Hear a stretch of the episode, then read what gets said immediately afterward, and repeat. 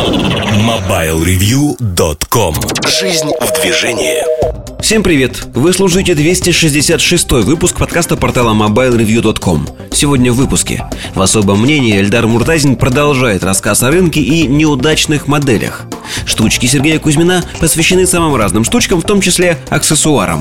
В обзоре новинок Senset L301 А в кухне сайта речь идет о клиповом мышлении. MobileReview.com Особое мнение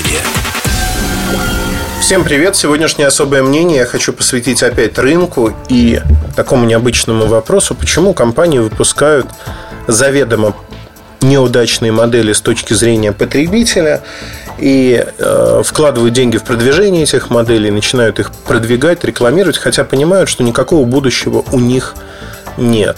Причин для этого бывает много, но потребители очень часто эти причины не понимают, видят так, что если компания что-то активно рекламирует, продвигает, вкладывает деньги в поддержку такого продукта, то этот продукт должен быть хороший, и его не бросят на полдороги. Хотя потом оказывается, что его бросили и ничего с ним не делают. Ну, примеров огромное количество. Давайте начнем, наверное, с примеров из недавнего прошлого. А, была такая платформа BADA на которой в Samsung учились создавать интерфейсы для мобильных телефонов, по сути. В рамках этой платформы было создано достаточно большое количество телефонов. БАДа жила несколько лет, там около 4 лет активно. Запускалась она для всего мира, в итоге откатилась до всего лишь нескольких стран, где она была популярна в силу цены продуктов. А, и БАДа это также был обходной маневр, потому что в те времена у Samsung не было практически смартфонов в большом количестве, а БАДу записали в смартфоны. И этот трюк позволял показывать большие цифры продаж. А, фактически БАДа решала и эту задачу, такую числовую да, долю рынка для Samsung в, в объеме продаваемых продуктов. Потому что круто было иметь больше смартфонов, показывать рост в смартфонах такой гигантский. Но она э, и была др- другая значит, ипостась этой системы, потому что да, в Samsung пытались попробовать создать некую альтернативу Android. И э, это было первое приближение, когда Samsung попробовал. И никто не ожидал, что получится, что выстрелит, и не выстрелил. А дальше просто проект де-факто закрыли. Э, сейчас появился проект Tizen, который также будет закрыт в ближайшее время. Появится какое-то количество продуктов. Есть другая история Migo. Migo от Nokia э, очень неоднозначная судьба. Это должна была стать одна из основных операционных систем на рынке в топовом сегменте, во всяком случае, а потом распространиться до моделей среднего ценового сегмента, но не стало, зарубили внутри Nokia. Тем не менее, мне это напоминает ситуацию с орденским наступлением Германии во Второй мировой войны, во Второй мировой войне, когда э, Гитлер собрал несколько танковых дивизий и в последнем броске на союзников в Орденах, э, насколько я помню, они захватили 300 тысяч солдат. То есть это была битва, которая надломила Третий Рейх фактически. Почему? Не было топлива, моторизированные дивизии увязли, не было свежих сил, но тем не менее они нанесли достаточно сокрушительный удар по союзникам. И дальше уже ход войны переломился, потому что немецкая военная машина надорвалась. А, любые аналогии, они весьма относительны. Я хочу еще раз подчеркнуть, что мне это напоминает историю Мигоу в какой-то мере.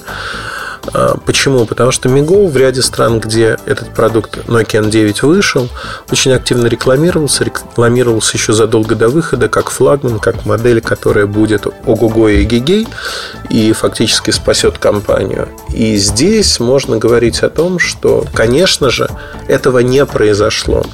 Но, тем не менее, мы столкнулись а, с восприятием, когда люди очень подвержены рекламе. А, почему пропаганда – это целая наука, и она работает? Да потому что запудрить любому человеку мозги, что черное – это белое, белое – это черное, или там убрать полутона, достаточно легко. Пробированные десятилетиями методики, если не сказать сотнями лет, и уже на следующий день реклама действует примерно так же. Реклама плюс пиар в правильной связке И люди начинают верить, что за этим будущее. То есть люди адекватно понимающие, что N9 первый и последний аппарат, об этом говорили в компании, тем не менее верили, что если они купят его, а, если они потратят свои 30 тысяч рублей на этот аппарат, тысячу долларов, то компания не посмеет закрыть разработки и перейти только на Windows Phone. Если они будут покупать, покупать много, то э, эту модель будут поддерживать. Этого не случилось по политическим мотивам. Э, внутри Nokia Migo, как конкуренты Windows Phone, не могли терпеть те руководители, которые пришли в компанию. То есть есть политические моменты, когда успешная система на старте может быть убита. И это немножко другая история, отличная от истории БАДа. Теперь давайте посмотрим на историю Тайзен. Э, в июне в России появляется смартфон первый, в Индии появляется смартфон. Крайне ограниченное число стран. Там всего 5 стран, где это устройство появится. Небольшой объем производства. Никаких обязательств. Тайзен совместная разработка Intel и Samsung э, Linux-система. Никаких обязательств перед э, Intel по производству телефонов у Samsung нету. В отличие от MiGo, которые должны были произвести, там тоже партнером был Intel, и фактически вот MiGo трансформировался в Tizen. Основа ядро то же самое, но интерфейс остался у Nokia, они никому его не предложили. Джола, а, компания финская, это разработчики Migo, фактически, которые запустили свой проект Sailfish OS, но он не очень популярен. И вот тут мы подходим к другому, наверное, моменту, который а, очень, ну, в какой-то мере хорошо описывает ситуацию на рынке. Давайте посмотрим на продукты Nokia, которые она выпускала линейку Asha. Линейка Asha – это дешевые сенсорные телефоны на сегодняшний день, такие сенсорные звонилки, у которых очень-очень ограниченная функциональность. Они стоят отнюдь не 3 копейки. По соотношению цена-качество выглядит привлекательно только за счет бренда Nokia, за счет яркости корпусов и а, продаются именно за счет бренда Nokia. То есть цена, соотношение цена-качество у них не оптимально. Более того, оно резко не оптимально по сравнению с другими моделями, представленными на рынке. Но на тех рынках, где бренд Nokia достаточно силен, это реальное конкурентное преимущество, потому что вы не можете купить а, брендированный аппарат хорошего производителя за такие же деньги. Их просто нет. А есть некий no-name, китайские производители, которые функциональнее, лучше, но у них нет бренда. Они не продаются за счет этого. И поэтому для многих крупных компаний имеет смысл выпускать такие продукты, несмотря на то, что после использования этого продукта в следующем поколении, при следующей покупке, как правило, потребитель будет плеваться и не купит подобный продукт. Почему? Потому что ему он не нравится. Он не дает ему возможности, но если говорить про Аша, там интернетом пользоваться практически невозможно. И вот это основная проблема. То только что э, мы э, столкнулись с тем, что я это называю эффектом выжженной земли. У вас нет второго шанса произвести впечатление. Вот вы продали продукт, он человеку не понравился. Скорее всего, следующий продукт он выберет другой компании. Для чего компании делают это? Причин несколько. И основная причина, конечно же, что нужны текущие продажи. Инвесторы и совет директоров по головке не погладят, если у тебя текущие продажи падают, а ты в будущем обещаешь что-то такое космическое. И получается, знаете, такой замкнутый круг. Для достижения доли рынка ты выкидываешь э, фиговые по качеству продукты, а потом начинается замкнутый круг. Выкинул фиговые продукты, они продались, идет отказ от твоих услуг на пользователей, и тебе нужно на новом ценовом уровне, более низком, снова произвести низкокачественные продукты, чтобы удержать, привлечь еще аудиторию. Это размывает очень сильно бренд. Например, Apple не позволяет себе этого. Эта проблема стоит практически перед всеми производителями, кто имеет широкую линейку продуктов. Например, Samsung, столкнувшись с этим несколько лет назад, активно стал избавляться от дешевых недорогих устройств. И э, по соотношению цена-качество, там разрыв в устройствах получился в полтора-два раза с китайскими конкурентами, что тоже в свою очередь сказалось на продажах. То есть получилось так, что мы хотели бы сделать более качественно, Но бренд э, может играть роль, когда разница в цене ну, 20-25%. Ну, никогда она в полтора-два раза. Это тоже проблема.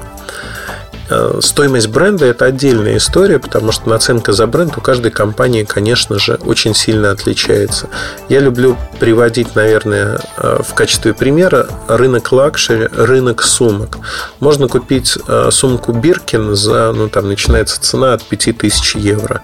Еще очередь надо отстоять. То есть, вот просто так прийти купить невозможно.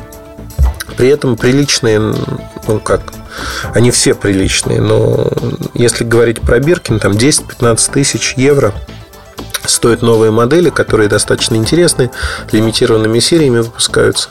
Что из себя представляет эта сумка? А, кожа того или иного вида, некая отделка, подкладка. А, ну, внешне модель выглядит приятно, да? Стоит ли она этих денег? Нет, потому что это стоимость бренда, стоимость вот того люкса, который вокруг построен, того магазина, той очереди, где вы стоите.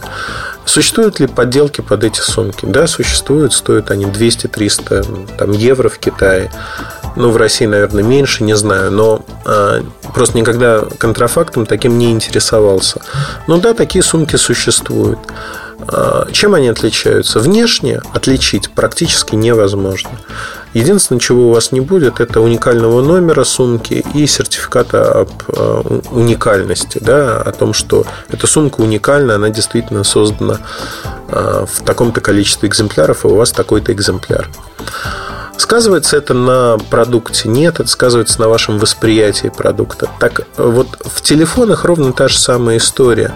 Одно дело ходить там условно. Nokia, Samsung, Apple, ну и кто-то там Sony.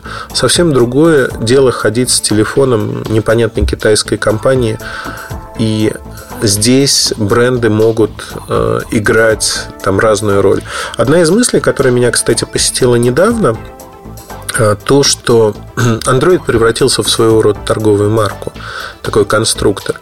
И сегодня Android как конструктор уже гарантирует вот этим китайским маркам а, некую брендовость, если хотите. То есть они превратились в марки, которые котируются, потому что там внутри Android. Android как марка сильнее. То же самое на примере операторских телефонов можно посмотреть.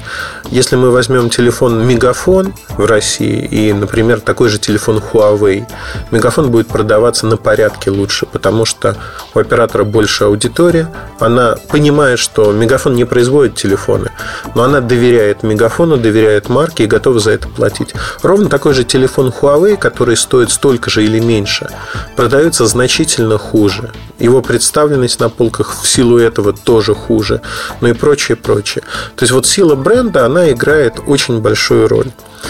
И, конечно же, если бы компании не использовали это, было бы глупо. У каждой компании есть возможность э, произвести тот или иной не очень хороший продукт и продать его в количестве. И вот здесь э, каждая компания подходит к оценке рисков по-своему, потому что э, одно дело, когда риск, что не купит там в будущем какое-то количество продуктов, бренд размоется. Другое дело, что здесь и сейчас ты можешь заработать на этом продукте вполне реальные деньги. Вот они, да, протяни руку, возьми миллионы долларов, евро, там, фунтиков, не суть важно чего. Или отказаться от этих денег. Конечно, меркантильный подход прагматичный перевешивает, и компании идут на выпуск подобных продуктов. Давайте рассмотрим другую ситуацию. Выход первого Android-смартфона от Nokia, Nokia X. Почему эта модель появилась? Почему она активно рекламировалась? В Nokia прагматично и вполне профессионально понимали, что выпуская на рынок любую новую модель на Windows Phone, они не привлекут ажиотаж, внимания, знаете, вот не будет этого ярлыка. Первый телефон от Nokia в таком-то классе. Этого не будет. Придумывать такие истории на пустом месте крайне тяжело. А тут история сама просится в руки. Первый Android-смартфон от Nokia. И он действительно первый, он действительно от Nokia. И очень многие люди многие годы ждали этого. Очень прагматично, очень цинично. Nokia использовали этот подход. Создали фактически продолжение Аши. Такой мостик между Ашей и смартфонами на Windows Phone. Не оптимальные по соотношению цена-качество, дешевые. Разработкой занималась не Nokia, а китайцы. Nokia чуть-чуть приложила к дизайну руку. А, высокая маржинальность на этом продукте, то есть возможность поправить свои дела, заработать деньги. То есть маржинальность выше в полтора раза, чем на других телефонах Nokia. То есть это прибыльный проект. А, вполне легко просчитывается та аудитория, которая будет его покупать, которая доверяет Nokia, но не хочет там Windows Phone или простые звонилки, а хочет Android. Таких людей очень много. Многие люди будут покупать как второй телефон. И в России продажи Nokia X очень хорошие. Для падающей марки, которая потеряла все, Nokia X сегодня является, внимание, самым массовым смартфоном на российском рынке потому что правильная маркетинговая политика, правильная реклама, трейд-маркетинг, вознаграждение продавцам. То есть, по сути, Nokia выстроила свои продажи. Но сыграет это положительную роль в судьбе компании? Ну, конечно, нет, потому что любой человек, кто попользовался неделю Nokia X, понимает, насколько это плохой продукт и насколько он переплатил. Да, в большинстве случаев он не сможет сдать обратно этот продукт, он не сможет получить обратно свои деньги. Но главное в этой истории другое, что да, он не может получить свои деньги, но в следующий раз купит он этот продукт или нет. Поэтому вот эта история, она очень краткосрочная. Краткосрочная история, и здесь риски вполне осознанные. Это риск потери доверия к компании и потери части будущих продаж. Как рассчитывается это? Очень просто, что если через год мы можем создать нечто, что будет очень-очень крутым, что будет просто супер крутым и будет представлять из себя там фейерверк эмоций, то, что даст э, людям, ну, просто вот они скажут «Вау». Тогда вот эти риски оправданы, потому что вы перекрываете а, весь негатив новой моделью, новым подходом. Вы заставляете людей покупать новый продукт, и этот негатив компенсируется. Если ваш прогноз такой, что ничего кардинально не изменится для вас, вы будете выпускать вот тоже такие плохие продукты, хорошие продукты, получше в разных ценовых группах, то, конечно, этот риск, он становится значительно больше, что, возможно, ваша доля сократится, возможно, люди не придут к вам. И вот эти риски надо тоже оценивать очень трезво. Но, опять-таки, когда горит ваш дом, наверное, вы пытаетесь э, спасти то, что подвернется под руку, действуете хаотично, иногда неразумно, затыкаете дырки или корабль тонет. Затыкаете те дырки, до которых можете дотянуться. То есть тут нет времени размышлять. Поэтому компании, которые испытывают трудности, они, конечно же, двигаются хаотично. И вот эта хаотичность в принятии решений, попытки выжить деньги отовсюду, где только можно, они очень хорошо видны. Поэтому выпуск Nokia X, X Plus, э, XL это вполне ложится в канву вот такого подхода. Заработать деньги для того, чтобы было на что существовать, было на что выпускать следующие продукты. Есть э, другой момент, э, почему компании выпускают те или иные продукты. Ну, возьмем пример Microsoft. Microsoft и планшеты Surface. Э, планшеты Surface на Windows RT ARM-процессорах, они не пользуются популярностью. Первое поколение принесло компании убыток больше 2 а, миллиардов долларов. Это прямые убытки, косвенные были еще выше. Второе поколение уже произвели в небольших количествах, тем не менее они традиционно генерируют убытки. Сейчас вот должен выйти 8-дюймовый планшет, который тоже наверняка провалится в силу того, что ну, Windows RT не очень оптимизирована для мобильных устройств, хотя для них создавалась. И э, то, что Microsoft, в общем-то, от Windows RT уже так стараются откреститься, забыли про это, как про страшный сон, хотя выпускают продукты, тоже говорит о том, что э, ну, Почему компания осознанно выпускает плохой продукт, на котором она точно потеряет деньги? Да потому что политически и стратегически ей надо присутствовать в сегменте планшетов, где есть другие игроки. Она не может позволить себе не присутствовать здесь. И да, она выпускает продукт, который будет интересен очень небольшой нишевой аудитории, но она создает некую историю. Она зарабатывает деньги на других направлениях и может себе позволить царить миллиардами долларов. Так же, как Samsung может это себе позволить, так же, как Apple может себе позволить. Так же, как это позволял себе Intel в прошлом, когда они создавали а, фактически отраслевые стандарты, вкладывая годами 5, 6, 7 лет, годами вкладывая сотни миллионов долларов в ту или иную технологию, пока она не начинала работать и не становилась стандартом. Ну, как это стало с Wi-Fi, например.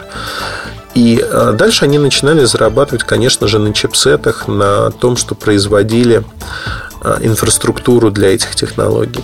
Вот это, а, пожалуй, самое интересное, что мы видим сегодня на рынке. И э, в таком аспекте, конечно же, продукты оказываются востребованными компаниями. Им надо подкрепить свои э, стратегические планы чем-то. Но, конечно, если взять сферического потребителя в вакууме, который ничего не знает про рынок, который ориентируется на то, что есть, ну, например, если говорить про планшеты, есть iPad, есть некие Samsung, Galaxy Tab, и вот есть Microsoft, и такому потребителю кажется с точки зрения обычной логики, и он прав в этом аспекте, целиком и безоговорочно, что ну, не будет компания миллионы вкладывать в разработку, десятки миллионов в рекламу, в продвижение для того, чтобы продукт не пошел и его не поддерживали. Но это странно. С точки зрения обычного человека это действительно странно. С точки зрения компании компаний это случается сплошь и рядом. То есть логика потребителя, это очень важно понимать, логика потребителя и логика компании, они абсолютно не совпадают. Это люди, которые живут в разных плоскостях, абсолютно э, перпендикулярно, параллельно. Ну, то есть они существуют в разных мирах. Они в точке продаж иногда пересекаются, когда потребитель приходит и отдает свои деньги. Но потом вся история его взаимоотношений с продуктом, поддержки этого продукта, как появляются новые продукты, показывает, что нет, он ошибся, и, в общем-то, его выбор был ошибочным, потому что компания не развивает это направление, а говорит, окей, со следующего года у нас новая операционная система, которая будет вот такой крутой. И преемственность БАДы та же самая история. То есть, фактически, после того, как вышли первые первый вейв, вышел второй вейв, который был уже не так интересен. Третий вейв был вообще практически копией второго вейва. Ну, интерес падал ступеньками. Тут происходит то же самое, то есть нет развития, нет эволюции, нет поддержки этой идеи. Вот это самое главное для понимания. Поэтому, когда у меня читатели э, спрашивают по поводу вот покупать, не покупать тот или иной продукт, всегда в моей оценке есть доля вот этого понимания, что будет происходить с компанией с точки зрения поддержки продукта, как будут его развивать, и будут ли его развивать очень активно. Если его не будут, конечно же, э, отнимаются некие виртуальные баллы у меня в голове. Я говорю, нет, наверное, стоит посмотреть на что-то другое, потому что но иногда и такие продукты находят своего покупателя, особенно после дисконта, когда Surface стоил там 200-250 долларов. За такие деньги, да, можно смириться с его недостатками и тем, что он не будет развиваться. Каждая вещь имеет свою стоимость. И по этой стоимости, конечно, он не имеет никаких альтернатив. Но если говорить про э, цену, равную там цене iPad, например, ну, конечно, он не имеет никаких возможностей продаваться. И, конечно, он не может продаваться по той же цене. Пожалуй, вот это самое основное, что я хотел рассказать про подход компаний, почему они зачастую выпускают заведомо провальные продукты, сами осознавая это, сами это делая. И когда мы воспринимаем каждую компанию как нечто разумное, что э, они исследуют рынок, подходят к тому, что на рынке должны быть продукты, которые должны быть хорошими, и качественными. Это не всегда так. Зачастую продукт важно выпустить очень быстро, пусть он даже будет некачественным, но если рынок растет, особенно на растущем рынке, этот продукт все равно съедят, у тебя будет дефицит производства, ты не сможешь производить. А если ты будешь сидеть на попе и дорабатывать напильником, чтобы этот продукт вышел очень качественным, то ты рискуешь уступить эту долю рынка конкурентам, которые заработают деньги и вложат в следующее поколение. То есть тут и эта гонка тоже присутствует между компаниями. Поэтому очень часто продукты получаются не очень хорошими, а подчас вовсе некачественными. Тем не менее, компании выпускают их на рынок, жертвуют будущими продажами, своей торговой маркой, имиджем, но лишь бы для того, чтобы продавать. И этот подход, в общем-то, работает, работает для всех. Это нужно понимать, когда мы говорим и оцениваем продажи той или иной компании, тех или иных продуктов. Не надо думать, это вот самое главное, пожалуй, самый главный тезис этого подкаста. Не нужно думать, что каждый продукт создается исключительно для того, чтобы удовлетворить потребности покупателя. Это не так.